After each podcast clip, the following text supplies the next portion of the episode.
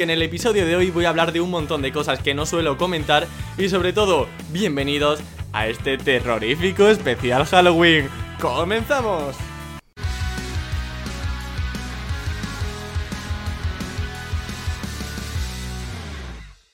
Dicho esto, comenzamos con la primera pregunta que viene de parte de Fuck Scratch a través de Instagram y comenta lo siguiente, consejos web para un DJ. En este tipo de webs lo más preocupante es que es muy difícil que posicione por sí sola dentro de Google. Recomendación principal, que trabajes la web no solamente con un portfolio de audio, sino que también todas las secciones estén acompañadas de un texto. Además, en el caso de los DJs estoy seguro de que hay un montón de long tails interesantes.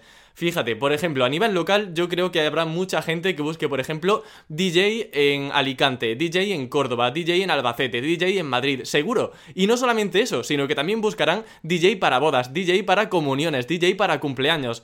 Y no solamente eso, también puede que la gente busque DJ para comuniones en Madrid, DJ para comuniones en Albacete. Es decir, el espectro de palabras clave secundarias que puedes abarcar son infinitas prácticamente. Así que estudia qué palabras clave puedes atacar con tu página web porque realmente a nivel de DJ eh, creo que puedes llegar a un montón de palabras clave y hacer SEO local. Te recomiendo que veas el podcast que le hice a los chicos del Local Rocket, donde ahondamos bastante sobre el SEO local y creo que te puede venir muy bien para actuar de forma predominante en una localidad concreta. Por ejemplo, si eres de Málaga, pues eh, que puedas posicionar para DJ en Málaga y no solamente depender de la web y tener también tu ficha de Google My Business. La siguiente pregunta viene de José Mainez y comenta lo siguiente: ¿Cuándo sería el mejor momento para lanzar un podcast? Y te diría que hoy mismo. Por aquí comentan los chicos de No Compartas la Cerveza, un saludo para ellos. ¿Cuál es tu rutina de noche para tener esa piel? Pues bueno, yo casi que me levanto de la cama y ya tengo esta cara. Otra pregunta que viene de la mano de tienda de fruta. ¿Penaliza Google un e-commerce en varios idiomas o predomina uno sobre el resto al posicionar? Pues muy buena pregunta, pero te puedo decir que Google realmente no penaliza que tu web esté en muchos idiomas, así que si tienes recursos para estar en todos ellos, adelante. Es cierto que tu posicionamiento puede ser muy distinto en un país con respecto a otro, pero no porque tu autoridad no sirva tanto en España como en Estados Unidos, por ejemplo, sino porque la competencia va a ser completamente distinta y a lo mejor te resulta muy sencillo posicionar en China, por ejemplo, y puede que haya competidores más fuertes en otros idiomas. Pregunta por aquí Jonathan Vélez, ¿cómo conseguir una audiencia cuando empiezas tu podcast y no te conoce ni el tato? Muy buena pregunta, y realmente en un podcast es muy difícil darse a conocer sin tener un soporte. Yo lo que te recomendaría es que tuvieras es un blog paralelo, un canal de YouTube, donde recomiendas a su vez el podcast. De hecho, yo en YouTube siempre menciono que está este podcast disponible en Spotify, en Evox, en Spreaker, porque sé que mucha gente nos está escuchando en podcast, que solo escucha audio, y que igualmente este contenido se puede consumir perfectamente solo escuchándolo. Y entonces eh, es una forma de apoyar el contenido. Yo lo apoyo con Twitter, con YouTube y con el blog.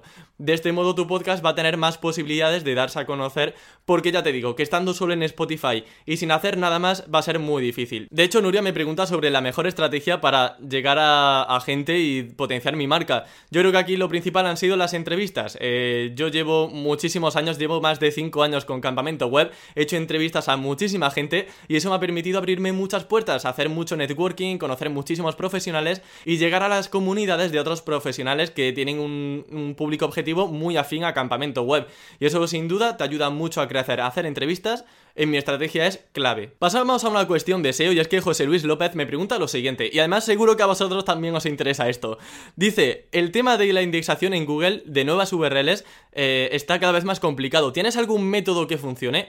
Y lo siento mucho José Luis, pero no hay ningún método. La verdad que Google está tardando cada vez más en rastrear y sobre todo en indexar contenidos, principalmente si son de sitios web nuevos. Y por mucho que usemos Search Console, eh, el inspeccionar eh, URL, darle a solicitar indexación, está siendo muy complicado para muchas webs y para muchísimas URLs en concreto indexar en Google. Así que no os preocupéis si estáis teniendo este problema, que no es algo que solo os pase a vosotros, ¿vale? Eh, muchos, muchos otros SEOs tenemos ese problema y como mucho, pues a apoyar con más enlaces la estrategia SEO de nuestra página web, porque tener en cuenta que Internet y Google funciona por enlaces de un sitio a otro, va descubriendo contenido, así que si una URL no ha sido indexada, quizás metiéndole más enlaces es probable que esa URL empiece a indexarse con mayor, em, con mayor facilidad. De hecho, como os digo, sobre todo esto suele afectar, por lo que yo estoy viendo, a sitios web nuevos. Entonces, sitios que actualizan casi a diario, que tienen muchísimos enlaces previos, es más fácil que indexe. Así que si tu web es nueva, céntrate en publicar mucho contenido de continuo, cada día ir subiendo contenido y también tener enlaces eh, potentes apuntando hacia tu página web porque así vas a acostumbrar al robot de Google a pasar de forma más frecuente por tu sitio y por tanto también a que indexe esos contenidos en Google. Por aquí Michael Fry comenta cómo solicitar los artículos a un redactor. ¿Le indicarías toda la estructura y también los H1, H2, H3 bien marcados?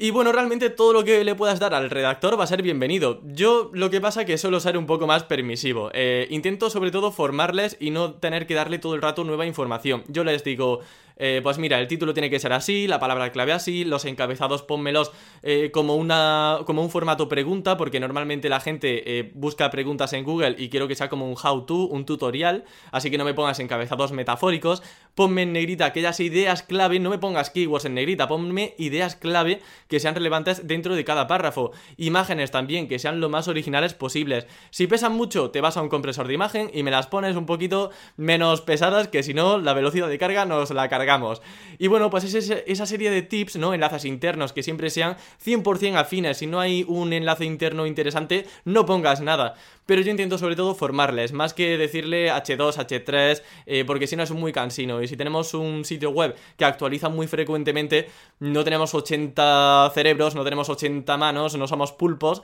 para ponernos a decirle exactamente cómo necesita cada estructura. Yo suelo comentar el título, eso sí que lo suelo decir, la URL, eso importante, y un poco el espectro de palabras, a lo mejor de 800 a 2500 palabras, y que no haya relleno, pero tampoco que nos quedemos sin mucha información. Así que básicamente esa sería mi recomendación de cara a redactores. Por aquí tenemos a Juan Salado. Hombre, Juan Salado, mi primo. Muy buenas, primo. Qué alegría verte por aquí. Me pregunta lo siguiente. ¿Qué ejemplo o ejemplos de marca personal te resultan más inspiradores para el desarrollo de la tuya propia? Y es muy buena pregunta. Al final todo el mundo necesita inspiración, necesita gente de la que eh, nutrirse a nivel de, de contenidos. Y a mí hay dos canales que me han ayudado mucho a dirigir un poco la temática del canal. El primero de ellos es Think Media. Eh, Think Media es un canal que habla sobre canales de YouTube, eh, sobre podcasting y la verdad que son bastante profesionales y suben contenido interesantísimo. Y la segunda, fíjate qué curioso, eh, es sobre un canal de tecnología. En este caso la manzana mordida, pero también venía viendo otra serie de vídeos que subían actualidad sobre smartphones, sobre móviles, sobre tecnología en general, porque a mí la verdad me gustan mucho los móviles, estoy todo el rato viendo que han sacado nuevo y como soy un friki de eso, quería saber siempre las últimas noticias. Me ponía a ver vídeos de actualidad. Y un día dije, ¿y por qué no subo yo actualidad sobre SEO? A lo mejor hay gente que al igual que yo está un poco abrumada con tanta noticia, tanto lanzamiento, tanta actualización de Google, que quiere que cada mes o cada semana le informe un poco de, lo más importante. Y así surgió la actualidad SEO. No me inspiré en un canal sobre SEO, sino que me inspiré en un canal sobre tecnología. Por eso yo siempre que eh, hablo con gente que quiere desarrollar su marca personal, le digo, no te quedes solamente viendo vídeos o podcasts o blogs de tu temática, sino que salte también de ahí y ve que hacen otros blogs, otros podcasts, otros canales de YouTube, aunque no sean de tu temática. Y no solo eso, sino que incluso sean extranjeros, que sean de otros idiomas. Ya habéis visto que a mí Think Media me ha dado muchísimas ideas, eh, me ha aportado mucho valor para poder hacer un contenido cada vez más interesante, o eso al menos intento, ofreceros cada vez un mejor contenido. Y sin duda, pues están siendo grandes pilares para potenciar eh, la estrategia. Pues continuamos con la siguiente pregunta que viene de Kaesarok B de Instagram y comenta ¿qué fuentes utilizas para estar al día con las actualizaciones de Google? Y al final, eso me lo preguntó justamente hace poco una persona por correo electrónico y lo que le dije fue eh, seguir a gente por Twitter que habla de cosas muy distintas. Eh, entonces, eh, suelo seguir a gente muy dispara entre sí para tener inputs de muchas cosas distintas. Y aquellos que queráis saber cómo me inspiro, no tenéis más que entrar en mi Twitter, entrar en la lista de gente a la que yo sigo y ver gente de la que yo me estoy nutriendo cada día sé que no sigo a mucha gente, pero no es porque me caigan mal o porque, no sé, porque haya mal rollo entre nosotros. Simplemente porque me he dado cuenta que si sigo a muchísima gente, eh, me abrumo y al final mm, eh, Twitter se convierte en una bomba de información y no asimilo nada. Entonces, mi recomendación, tú entra en mi Twitter, ve a la gente a la que sigo y ya con eso tienes toda la información de gente de la que yo me nutro cada día para aprender posicionamiento web y estar a la última. Muy bien, vamos avanzando. Todo esto ha sido de Instagram, vamos ahora a Twitter. Comenta lo siguiente Enrique Camba, dice, ¿cuánto te sacas al mes entre reproductores y patrocinadores? Tú has preguntado. Y dice Julio, me apunto a esta pregunta. A ver, sinceramente no iba a responder a esta pregunta, pero es que como me habéis preguntado por aquí por lo menos cuatro o cinco veces eh, sobre el dinero, Solo con campamento web, pues os puedo decir que puedo vivir. Para que os hagáis una idea, más de 1.500 euros al mes. Tampoco quiero entrar en cifras muy concretas, pero eso, eh, sin duda esto ha supuesto para mí una ilusión tremenda, porque poder decir que puedo vivir gracias a mi podcast, a, ofreceros contenido sobre SEO y a compartir todo lo que voy aprendiendo, a traeros a gente que creo que puede ser de interés para que también aprendamos sobre posicionamiento, es que para mí no tiene palabras. O sea, así que muchísimas gracias desde aquí también a todos los que me estáis escuchando cada semana, pues es que de verdad, muchísimas gracias, no puedo decir otra cosa. Por aquí pregunta Leo Priego, dice, ¿has probado los enlaces que venden en Fiverr? ¿Qué opinión tienes de esos tipos de enlaces? Yo te puedo decir que sí que los he probado, eh, hace años usaba Fiverr para comprar enlaces y es cierto que no me han penalizado nunca por enlaces de Fiverr, pero viendo sobre todo cómo está yendo Google con el tema de las entidades, de la afinidad,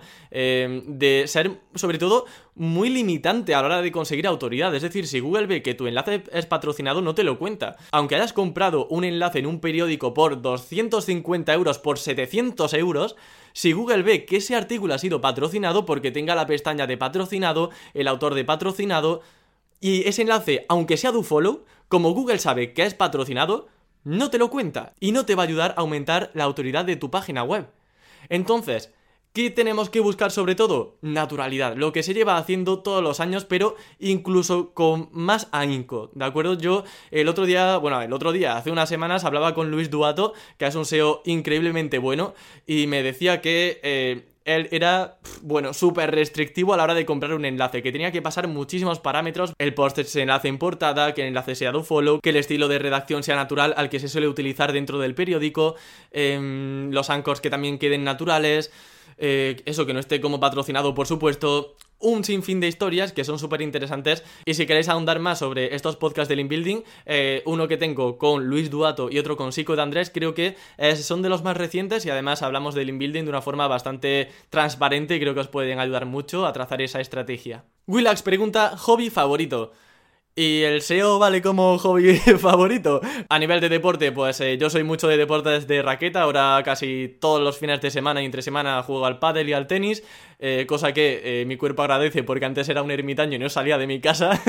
Así que ahora al menos me muevo un poco. La música también me gusta. El tema de la producción musical, música electrónica incluso me gusta mucho. Nunca me he puesto con una mesa de mezclas, pero me encantaría aprender a, a, componer música electrónica, por ejemplo. Y yo qué sé, ¿qué más? Pues salir con los amigos a la calle y ya está. comer fuera, comer fuera es mi hobby favorito. Me encanta estar eso, pues con los amigos, eh, con el solecito, la... Bueno, cerveza a mí no me gusta, pero mi tinto de verano, aunque sea, eh, la verdad que eso no tiene para mi precio, es... Calité. Mejor calidad de vida que eso, imposible. Pregunta por aquí, Rataplansky. ¿Te ves haciendo podcast mucho tiempo más o piensas que puede ser repetitivo y estás más cerca del final que del comienzo? Buena pregunta, la verdad que es algo que yo también me voy preguntando de vez en cuando, pero es que cada vez que me preguntan sobre cómo está yendo campamento web, mi respuesta siempre es está yendo mejor que nunca y es lo que siento, siento que cada vez tengo más apoyo, que hay más gente que, me sigue, eh, estoy también pues eso, recibiendo colaboraciones con marcas y esto ya no es solo un hobby, es un trabajo y, y me lo tomo como tal, tengo un compromiso con vosotros y me encanta, ¿vale? Me encanta lo que hago, me encanta transmitiros lo que voy aprendiendo, traeros a gente nueva. Es que me encanta, así que ahora mismo eh, creo que hay campamento web para mucho, no creo que estemos llegando al final ni mucho menos. Va a haber campamento web para rato. Vale, por aquí Seo Levante pregunta ¿qué has aplicado y cómo para seguir la línea EAT en tus proyectos de nicho? Pues al final, fíjate una cosa. Eh, yo cuando eh, os hablaba del tema del EAT y empezaba a ver todo esto, yo al principio me pensaba que esto iba sobre todo relacionado con el tema del contenido y ya está, ¿sabes? Que el contenido tú lo lees, que sea útil, que sea interesante, que sea creíble. Pero es que no, es que para el EAT, eh, Google ha confirmado, esto es que está confirmadísimo, para el EAT lo más importante son los enlaces. ¿Vale? Es decir, algo, de algo relacionado con la credibilidad, con la marca, con, la, con el branding incluso, con los autores que tenemos.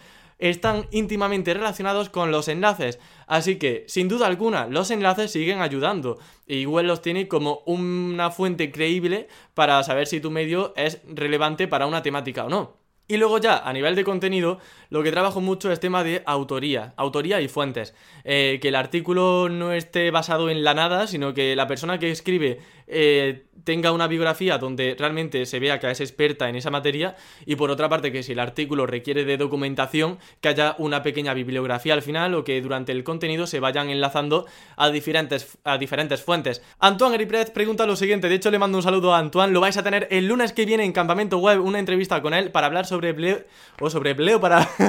iba a decir sobre SEO para Black Friday y he dicho Bleo, bueno, sobre SEO para Black Friday, eh, súper interesante, increíble, comenta muchísimas cosas. Antoine es un SEO de 10, me ha caído genial, bueno, lo conocía de, de de años atrás, pero vamos, hablo muy poquito con él, pero siempre que hablo con él es, vamos, maravilloso. Así que la semana que viene, recordad que el lunes que viene tenéis entrevista con Antoine, imprescindible. Bueno, y pregunta lo siguiente. Primero, el impacto que ha tenido el desarrollo de tu marca profesional sobre tu carrera. Y ha tenido un impacto increíble. El trabajo que yo tengo ahora mismo es gracias a la marca personal. Em, las ganas de seguir aprendiendo SEO son también en parte por la marca personal, porque con la actualidad SEO me obligo a mí mismo a estar todo el rato al tanto de todo lo que sale en Google, eh, porque si no, no hay contenido y yo tampoco aprendo.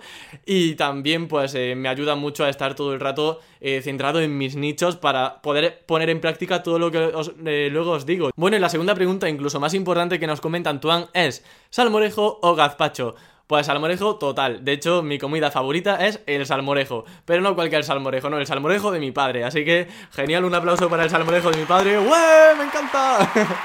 y bueno, pues maravilloso. Salmorejo, riquísimo. Para ir finalizando, pregunta Edu, ¿qué es eso de que ahora vives de tu podcast? Pues hombre, pues que ya vivo de mi podcast. Toma ya, otro aplauso para mi podcast. ¡Bien! Como digo, es que estoy contentísimo. Me encanta el apoyo que estoy recibiendo y que estés ahí cada semana. Así que nuevamente, gracias. Y nada, pues ya está este especial de Halloween, como ves, tiene de Halloween nada, así que es un episodio normal, pero con un tono un poco más, eh, pues que no tiene ni tono terrorífico, no tiene nada de Halloween, pero bueno, que espero que os haya gustado igualmente el episodio. Nos vemos la semana que viene, el lunes que viene, como digo, con la entrevista con Antoine Gripret, una entrevista increíble sobre eh, Black Hat, sobre Black Hat, no, sobre Black Friday. así que nos vemos y escuchamos el lunes que viene con más entrevistas y más contenido SEO para optimizar tu al máximo. Hasta la próxima.